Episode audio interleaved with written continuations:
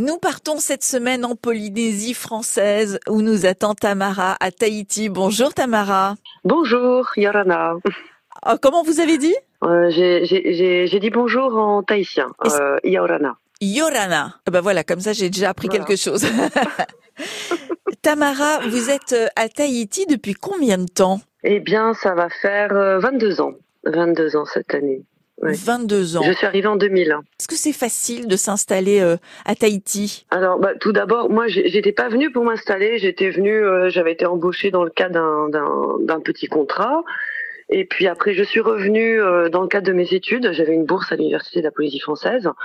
Et, et donc voilà, avec toujours dans l'idée, bah, je reste six mois, un an, je, je, je finis mon, mon, diplôme et puis je repars à Paris. Et puis et ainsi de suite, ainsi de suite. En fait, on, on m'a proposé du travail et c'était vraiment euh, trouver du travail dans ma branche comme ça, même si c'était des CDD, c'était vraiment très rare et très. Euh, je pouvais pas refuser. Bon, j'étais contente, hein, et puis en fait, euh, et, du coup, je suis restée. Et voilà. Donc, au départ, j'étais pas venue vraiment pour m'installer, en fait. Alors rapidement, vous travaillez dans quel secteur? Je travaille dans le secteur de, de la culture. D'accord, très bien. Alors vous dites que vous êtes resté petit à petit. Est-ce que Tahiti, c'était quand même une destination qui vous faisait rêver de loin? Alors, euh, disons que bah, j'avais commencé à travailler un peu dans le cadre de mes études justement sur la Polynésie, même si c'était l'ensemble de l'Océanie qui m'intéressait, euh, beaucoup la Nouvelle-Calédonie, la Papouasie, Nouvelle-Guinée, etc. Mais bon, il y avait des voilà, les choses se sont faites comme ça. Et Tahiti, enfin comment dire, j'avais déjà rencontré des Tahitiens en plus à Paris. J'avais rencontré des Tahitiennes qui m'avaient dit mais mais ton prénom ça vient de Tahiti? Je dis bah non pas du tout. enfin je n'avais absolument aucun lien. Donc euh, il y avait comme ça des petits clins d'œil dans la vie. Et euh, voilà donc. Euh, c'était c'était une sorte de destin quoi. le fait peut-être peut-être allez savoir, j'en sais rien. C'est pour ça que je vous ai posé la question, savoir si vous étiez euh, si vous aviez des liens euh, naturels avec la Polynésie, parce qu'effectivement quand on entend Tamara, c'est plein de soleil et on se dit bah forcément elle est rentrée à la maison, elle a de la famille là-bas et tout. Non, visiblement c'est pas c'est pas le cas pour vous. Ça aurait été plus ça aurait été plus simple, c'est vrai, ça aurait été plus simple. Mais Justement, est-ce que c'est simple de s'installer? Est-ce que vous avez trouvé un logement facilement? Est-ce que est-ce que vous vivez dans un dans une maison ou dans un appartement? Et est-ce que on bénéficie sur place de, de coups de main d'expatriés aussi? Alors, euh, bon, déjà, quand je suis arrivée, j'étais logée déjà dans le cadre professionnel, même si c'était euh, temporaire. J'étais logée chez chez des amis aussi. Hein. J'avais euh, j'avais des amis, euh, j'avais une amie tahitienne qui était ici. Euh. bon après au bout d'un moment il faut pas rester trop longtemps. il faut il faut aussi donc après trouver un logement. il y a une vingtaine d'années c'était facile parce que bah, j'avais j'avais une vingtaine d'années. Euh, on se mettait en colocation, on répondait à des annonces colocation et on trouvait des, on pouvait partager euh, comme ça, euh, dans, on pouvait avoir une, grande maison, partager à trois ou quatre personnes et, et se loger pour pas trop cher parce que le reste de la vie est quand même très cher. Ah Par contre, pour se loger seul, là, il fallait avoir quand même, il fallait, il faut encore avoir un loyer, un, pardon, un salaire conséquent. Et je dirais que bon, c'est de plus de plus en plus difficile de se loger, de plus en plus difficile. Et vous avez trouvé dans quoi, vous alors, maintenant? Euh, Moi, j'ai trouvé, euh, moi, j'ai pu acheter une maison. Il y, a, il y a quelques années, il y a assez peu de temps, mais j'ai pu acheter une maison avant, avant l'inflation. En fait, j'ai eu de la chance. Donc, euh, je suis propriétaire, enfin, tant que je paye mon crédit. Hein, donc, voilà, je suis propriétaire de la maison. Euh, voilà, parce que ça devenait, de toute façon, les locations, à un moment donné, devenaient introuvables. On n'en trouvait plus. Ça devenait vraiment compliqué. Donc, euh, voilà, je, je, me suis lancée. Et euh, voilà, mais sinon, euh, voilà, ça, ça, dépend des, ça dépend, je dirais, des décennies et des années qu'il y a pu avoir. Il y a eu des moments que c'était facile. J'ai eu des propriétaires euh, tahitiens en fait pendant euh, presque 15 ans. Ça s'est toujours super bien passé. C'était très bien, euh, des gens très sympas, honnêtes, contents que je paye mon loyer en temps et en heure, etc. Et, et voilà. Donc j'ai eu aussi des très bonnes expériences de location. Hein. Vous avez dit que les loyers étaient chers. Est-ce que ça veut dire que la vie, d'une manière générale, est chère à Tahiti? Oui, bien sûr, la vie est plus chère. Euh, quoique maintenant, avec les inflations qui en métropole, je ne sais pas si vous n'allez pas nous, rejoindre. Mais oui, dans l'ensemble, la vie est chère, bien sûr. On est sur des endroits, dans des endroits éloignés. Euh, euh, il y a une taxe. tout, tout, la totalité des produits est taxée. Voilà, donc voilà, le gouvernement euh, prend, prend l'argent euh, là où il est, c'est-à-dire comme il n'y a pas d'impôt sur le revenu, on est vraiment dans du de la taxation. Euh, Très forte, très forte. Et est-ce que les des produits. Et est-ce que les salaires sont corrects? Alors, ça dépend. Le SMIC a été réévalué il y a quelques années parce qu'au début, moi, j'ai fait des petits boulots et je gagnais l'équivalent de, bah, aujourd'hui, c'est à peu près 700, 700 euros avec 700 euros, euh, c'était le prix d'un loyer, hein, donc euh, à l'époque. Hein, Aujourd'hui, c'est plus le cas. Donc euh, oui, non, c'est pas facile. voilà, donc le SMIC a été réévalué, mais je pense que là, même le salaire moyen commence à ça de commence à devenir difficile. Mais sinon, en général, les autres salaires sont indexés. On a une indexation dans l'administration et je sais qu'il y a une indexation de 1.2, je crois. un minimum d'indexation quand même. C'est-à-dire que alors vous avez parlé Tamara de, de, votre maison. Vous avez dit que vous aviez acheté une maison. Est-ce que est-ce que qu'est-ce que vous voyez Qu'est-ce que vous voyez de votre fenêtre? Alors moi de ma fenêtre, je vois euh, les murs, euh, les murs parce que comme je suis en bord de route, euh, ah. il y a des hauts murs. Les anciens propriétaires avaient construit des hauts murs, mais je vois le ciel.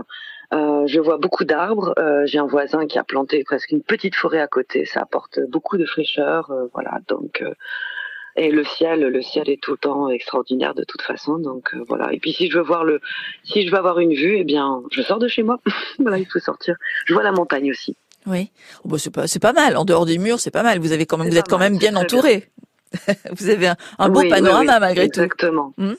Euh, un mot de la mentalité. la vue sur la montagne. Vous avez parlé de la mentalité de vos anciens propriétaires, des Tahitiens.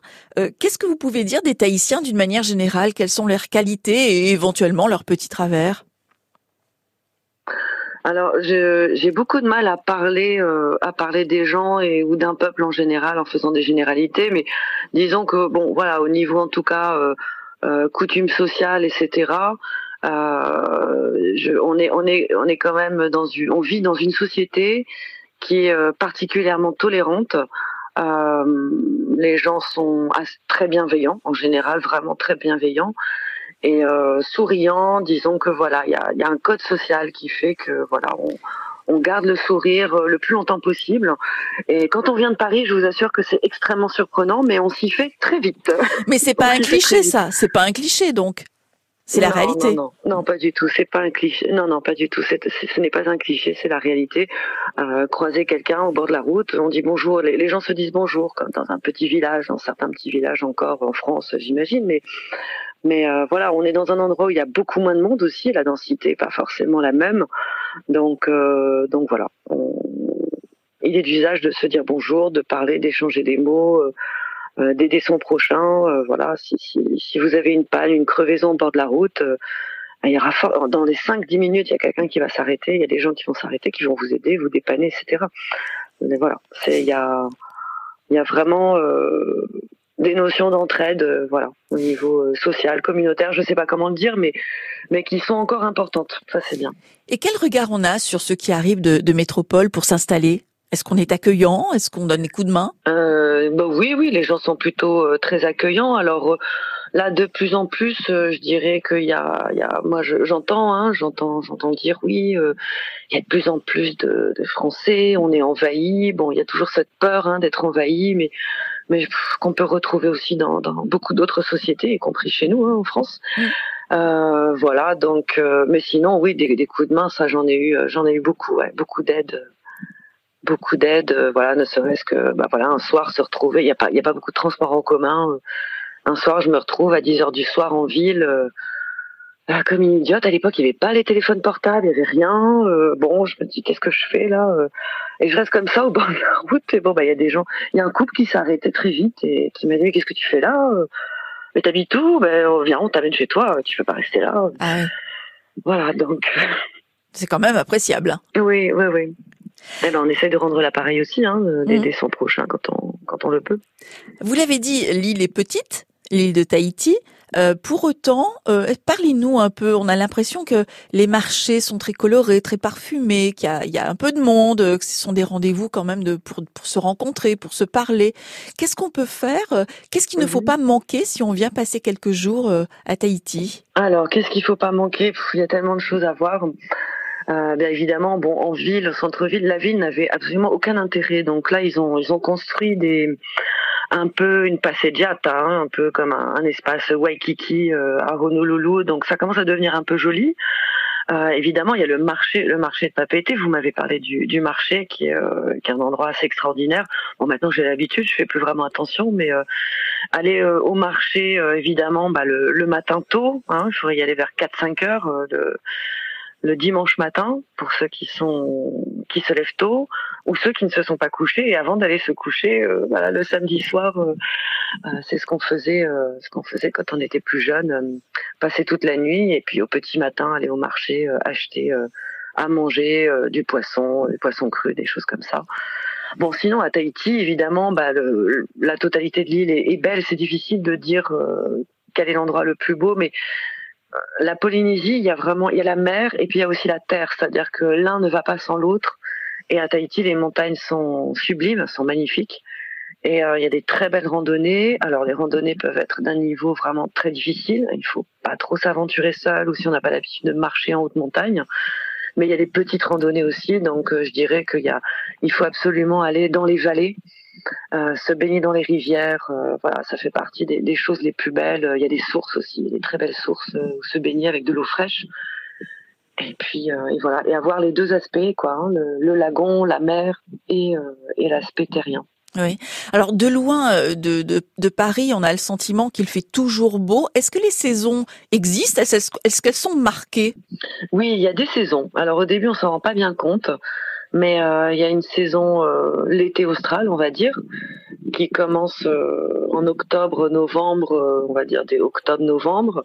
le 21, autour du 20 novembre, c'est le Matari Nia, c'est le lever des Pléiades. Donc c'est c'est une constellation qu'on voit apparaître dans le dans le ciel et qui marquait autrefois la saison d'abondance. C'est-à-dire on va rentrer dans la saison des pluies. Il fait, il fait assez chaud, il fait très humide. Donc, euh, alors il fait jamais si chaud que ça, mais euh, l'humidité fait que nos organismes, en tout cas européens, ont du mal à supporter. Euh, et ensuite, donc il fait chaud et il peut pleuvoir. Il peut pleuvoir beaucoup, beaucoup. Et après, à partir du mois de mai, on entre dans l'hiver austral. Voilà, la notion d'hiver est très relative, en tout cas à Tahiti, aux îles de la Société.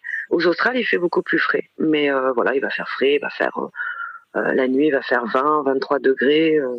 25 euh, la journée, 26, 30 maximum. Hein. Donc une saison un peu plus fraîche où il fait beaucoup plus beau. C'est la bonne saison pour partir, euh, pour venir en vacances par exemple. Vous avez évoqué les montagnes. Pour autant, en hiver, ce qui correspond à l'hiver chez vous, euh, il n'y a pas forcément de, de froid et de neige, quoi. On va jamais trouver ça. Non, non, non. Non, non, non, non, jamais de froid ni de neige. Hein. Alors le froid, c'est alors il y a la il y a un refuge euh, dans une des, bah, une, alors c'est pas la plus haute montagne, mais c'est le deuxième sommet le plus haut, qui s'appelle le mont Aorai. Et euh, donc il y a le, au deuxième refuge, je crois qu'on est à peu près à, pas loin de, de oh je sais plus, on est à plus de 1000 1500 mètres d'altitude. Et donc là quand on y passe la nuit, bon bah il peut faire 2 degrés, et là il va faire froid, mais sinon Froid, non. Pour les, il y a des gens qui habitent dans des lotissements en montagne assez haut, ça peut descendre à 12, 13 degrés, mais c'est vraiment ah rare. C'est très rare. Ça reste très, très confortable quand même. Hein. Oui, tout à fait. euh, vous avez parlé du marché, euh, vous avez parlé du poisson cru. Est-ce qu'on qu'est-ce qu'on trouve vraiment? Qu'est-ce qui vous a plu euh, dans les produits comme les fruits, par exemple, les légumes? Qu'est-ce que vous mhm. avez découvert de, de génial et de, et de délicieux? Alors, euh, bah, un de mes premiers, euh, une de mes premières, hein, de, mes premiers essais, ça a été le poisson cru. Euh, moi, vivant à Paris ou en France, je, je n'aimais pas trop le poisson. Je trouvais que ça sentait fort. C'était pas quelque chose que j'appréciais particulièrement. Bon, certains poissons, certains plats de poisson bien préparés, oui. Mais le poisson, voilà. Et on est dans le Pacifique Sud. Il y a beaucoup moins d'iode, donc le poisson n'a pas du tout il n'a pas l'odeur de poisson que vous connaissez en Europe, qu'on connaît en Europe. Donc voilà, le poisson cru, toujours frais, euh, c'est absolument délicieux. Donc c'est du poisson euh, qu'on m'a fait mariner avec euh, quelques c'est une salade, une salade de poisson fait mariner avec quelques légumes et puis et du lait de coco et on rajoute un peu de jus de citron aussi. Oui. Voilà, parmi les spécialités. Et puis ensuite, il y a, tous les, fruits, euh, les tubercules, euh, comme le taro, les, les ignames, la patate douce. Bon, maintenant, on connaît bien la patate douce en France. Et le premier, c'est quoi hein. Le premier, vous avez cité ça euh, le, Alors, le ourou, c'est l'arbre à pain. L'arbre à ah pain. Ah oui, l'arbre à pain. L'arbre à pain qui est, on va dire, assez, assez mythique. et qui est absolument délicieux. et qui se consomme comment Ils en font même. Il se consomme, bah, l'idéal, c'est, on peut le cuire, on peut le bouillir, on peut le cuire au four. l'idéal, c'est de le, le jeter comme ça sur un feu ou un barbecue ou, la plaque de gaz hein, et puis euh, qu'on a protégé au préalable parce que la sève, est, la sève, la sève qui va couler est très collante. Et puis on le mange rôti, c'est-à-dire une fois qu'il est bien carbonisé, on le retire du feu, on enlève euh, toute la peau qui est autour, qui est assez épaisse, et on a, euh, on a donc ces, ces, cette chair de fruits qui n'a pas trop de goût en soi, mais du coup elle va être fumée quoi. Hein. Ça va avoir un goût fumé, c'est très bon. Mmh. On a l'impression que, que tout ça euh, est produit sur place, puisque finalement vous avez la mer, euh, enfin vous avez l'océan, euh, donc vous avez le poisson que vous avez cité, vous avez les fruits, les légumes qui semblent être de, venus originaires de, de, l'île. Est-ce que c'est mmh. une vraie terre de production c'est-à-dire production en termes de productivité ou... Ben, sur, sur, le plan des, des légumes, des fruits, est-ce qu'on cultive tout ça sur place ou est-ce qu'on fait rentrer des choses d'ailleurs?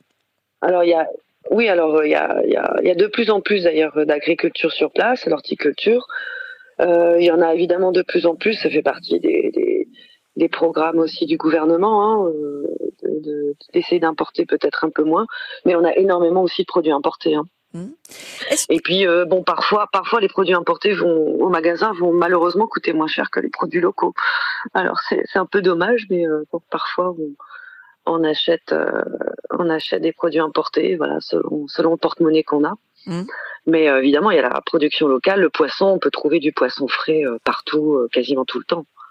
Et est-ce que les, les, Tahitiens, j'imagine, mangent plutôt chez eux plutôt qu'au restaurant, ou est-ce qu'il y a quand même de bons restaurants? Et est-ce qu'il y a des restaurants plutôt à, à j'allais dire couleur parisienne? Euh, j'allais pas dire française parce que la Tahiti c'est français, ah. mais est-ce qu'on trouve des, brasseries par exemple qui rappellent des clins d'œil à, Paris et, à la métropole? Alors ouais, vous avez dit quelque chose. Tahiti c'est français, mais en fait pas du tout. Ah oui. Il y a la présence française. On est dans un contexte colonial. Euh, mais en fait, voilà, c'est vrai que Tahiti, c'est pas du tout la France, pas du tout. Donc ça reste. Si, effectivement, il y a, y, a, y a la présence française, il y a un haut commissaire, l'équivalent d'un préfet qui est là mais euh, l'ensemble du pays a, acquis une autonomie hein, en fait au fil des décennies. Oui. Donc euh, voilà, on n'est pas les lois applicables en France ne le sont pas forcément en Polynésie française. Donc euh, voilà. Donc c'est plutôt administratif que réel. C'est très différent. Ouais, voilà. Euh, après, ensuite, culturellement, évidemment, ça, ça, c'est évidemment une autre culture, c'est très différent. Alors, bon, pour en revenir au, à la nourriture très importante. Euh, donc euh, bon, les gens évidemment euh, mangent chez eux, mais il y a quand même une, on va dire, c'est devenu une tradition. Je ne sais pas si on peut l'appeler ça comme ça, mais le dimanche soir, souvent, on a ce qu'on appelle les roulottes. Donc ce sont des snacks qui sont dans des bah, des, des, des, roulottes. En fait, c'est des, des, camions qui tirent des petits des, petits snacks et ils s'installent à certains endroits et donc on peut on peut manger donc soit du poisson cru, des steaks frites évidemment, qui euh, steak frites avec avec du beurre persillé surtout par dessus. Oui. Euh, Ce sont des food trucks quoi finalement. De, de restaurants chinois. Exactement, voilà, je cherchais le mot, les food trucks, parce qu'ici on les appelle les roulottes, les food trucks. Et donc ça, il y en a vraiment partout et, dans toutes les îles où il y a un peu de monde, on va on va trouver des ce qu'on appelle les roulottes. Donc c'est des échoppes temporaires qui s'installent et elles sont là toute la semaine jusqu'au dimanche soir et en général lundi soir euh, elles se reposent donc euh, lundi soir euh, il n'y a plus personne. Ensuite il y a des restaurants, il y a pas mal de restaurants. donc selon mais alors des restaurants français français il y en a peut-être mais je je vais pas souvent au restaurant donc je les connais pas. Oui. Mais vraiment ici on a des il y a des il y a des grands chefs qui vont il y a des restaurants d'hôtel un peu de luxe qui vont avoir, euh, qui vont créer des recettes incroyables en s'inspirant de, de, la cuisine française ou internationale, mais en prenant des, des, des produits locaux. Hein, par exemple avec euh, des, des, saveurs comme la mangue, même si à l'origine le mangue n'était pas était pas ici, mais avec des poissons, des séviches, des, des choses comme ça. Oui. Le restaurant purement français, euh, moi j'en connais pas. Il y avait, si, il y avait le Poivron Rouge, il y a un restaurant qui faisait la la cuisine du Pays Basque. D'accord. Ouais, ouais. D'accord. Ah, il faut, faut, faut, faut, arriver à trouver ça quand même. Hein. Il faut, faut y penser, oui, absolument. Il faut arriver à trouver ça. Oui, oui. Euh, en ce qui concerne le pain, quand on est à Paris, quand on est en France, d'une mhm. manière générale, le pain était évidemment un aliment euh, indispensable. Est-ce qu'on trouve du pain? Est-ce qu'on mange du pain? Est-ce que ça fait partie de la culture? Oui, le pain, euh, le pain très important dans l'alimentation. Une des premières chansons que j'avais écoutées ici, on m'avait fait écouter, c'était une vieille chanson tahitienne qui qui raconte euh, café pain beurre, café pain beurre. Et en fait, le soir, voilà, les gens mangent, euh, ont la baguette de pain avec du beurre et boivent euh, et buvaient le café. Donc c'était un peu le, le, repas du soir pour pour la plupart des gens. Aujourd'hui, je sais pas, hein, je pense que ça, ça allait encore pour les vieilles personnes, mais euh, le pain est très important. Par contre, on va trouver des baguettes euh, un peu industrielles, c'est pas très bon.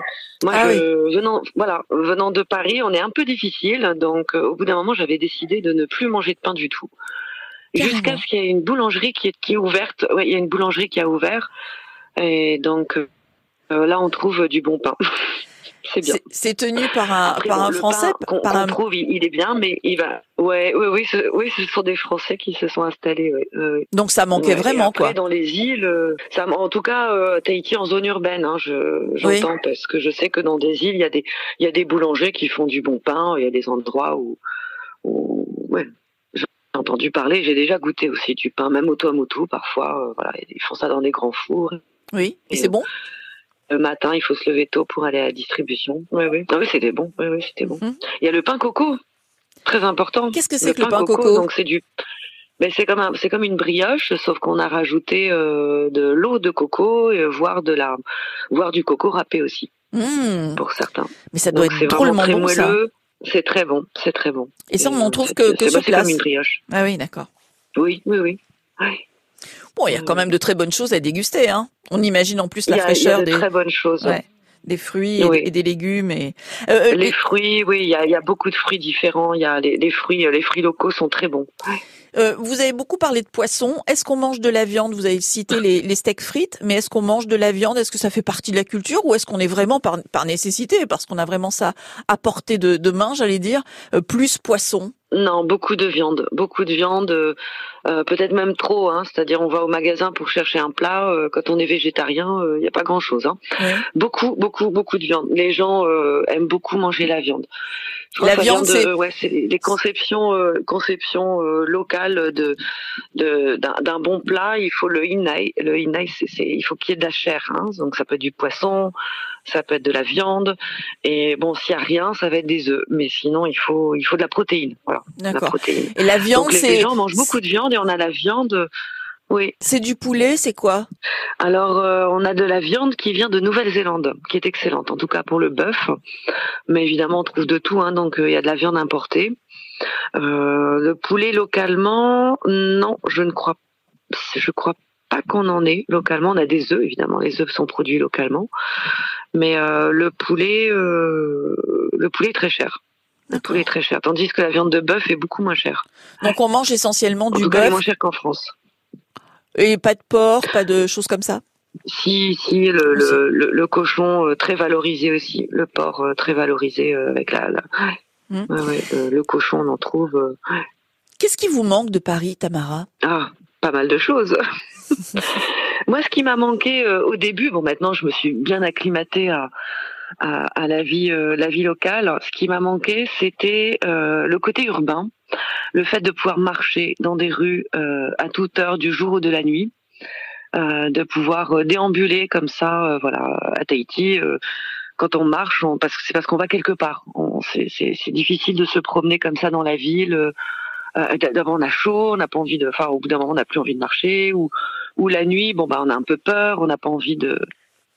Il faut, faire attention la nuit dans certaines rues de certains quartiers de la ville. Donc, euh, donc voilà, ce qui m'a, ce qui m'a manqué, c'est la marche, la déambulation. Euh, voilà. Ensuite, euh, euh bon, j'étais pas non plus une très grande fêtarde, hein, mais euh, des endroits où sortir. Bon, il y en a, hein, évidemment, il y en a.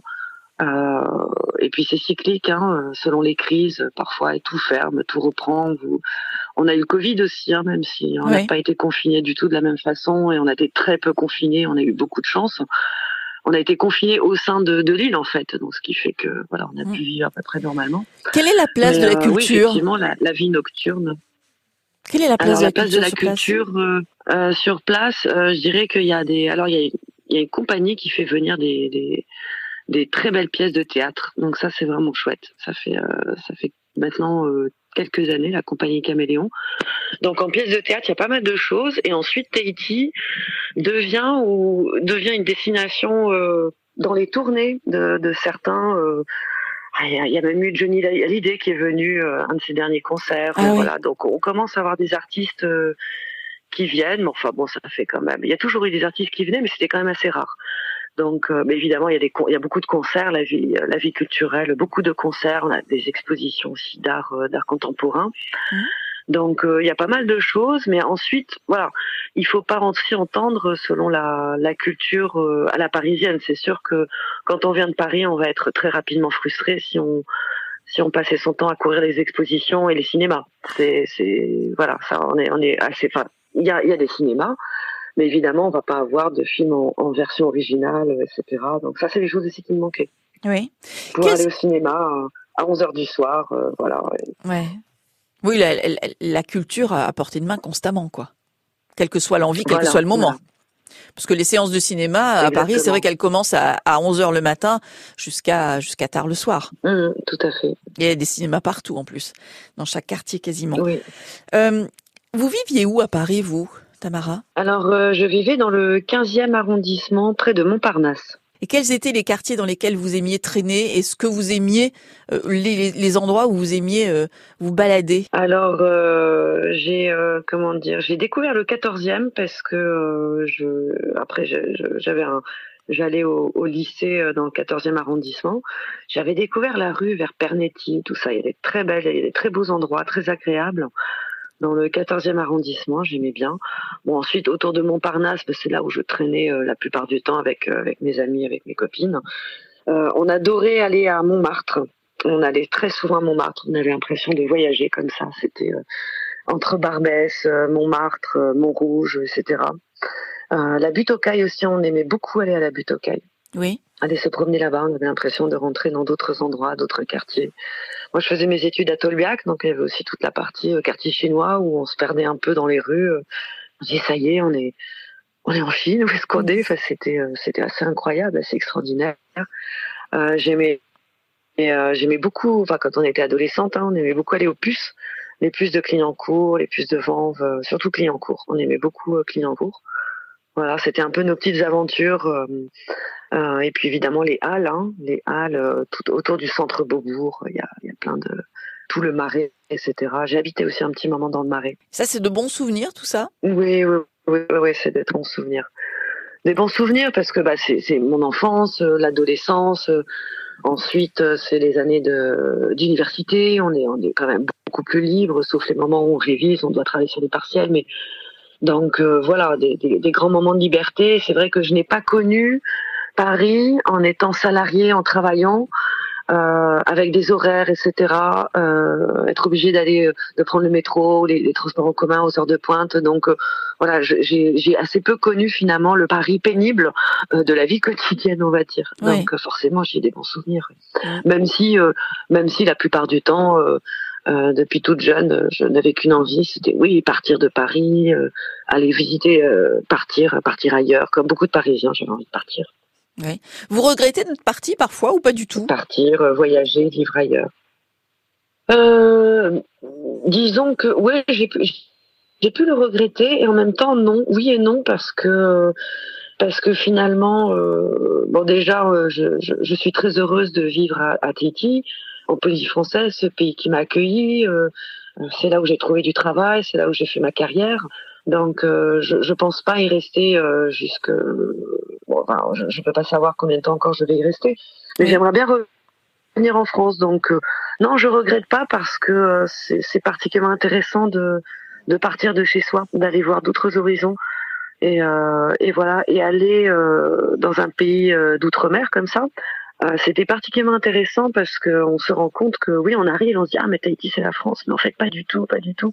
Et c'est intéressant de voir comment euh, de de voir euh, son propre pays et sa nationalité par un regard extérieur. Oui. Hein, à travers les témoignages des gens, à travers le jugement, à travers ce que les gens, les témoignages, que les gens disent. la façon dont on nous voit. voilà. C'était, c'est intéressant, c'est une belle leçon, je trouve. Est-ce que dans la culture, dans les traditions tahitiennes, il y a quelque chose qui vous a étonné ou quelque chose que vous trouvez très beau? Oula, beaucoup de choses. c'est difficile à dire. Euh, j'ai euh, la langue est, est, particulièrement belle, elle est très belle, mais euh, malheureusement je je sais toujours pas bien parler, je sais pas bien parler mon tahitien, et euh, donc c'est pas forcément facile à apprendre. Euh, mais disons qu'il y, a beaucoup de poésie, de, de choses comme ça, dans les, les, traditions orales, dans les, les histoires. Hein, de vieilles personnes qui me racontaient des, des légendes, des, des, histoires de, euh, anciennes en fait, qui sont euh, qui sont absolument fascinantes, qui sont vraiment intéressantes. Et c'est toute l'histoire en fait ancienne. C'était une histoire orale. Donc euh, il y a toute cette partie là qui qui est très, qui est particulièrement fascinante. Ouais. Mmh. Est-ce qu'à Tahiti il y a des les légendes est-ce qu'à Tahiti, il y a la culture de, des superstitions, de ce chose que l'on peut retrouver dans des histoires d'ailleurs? Euh, la superstition, bah, je ne sais pas si on peut l'appeler ça comme ça. Enfin, les croyances, en tout cas. Les croyances, oui. Les croyances, les croyances dans les.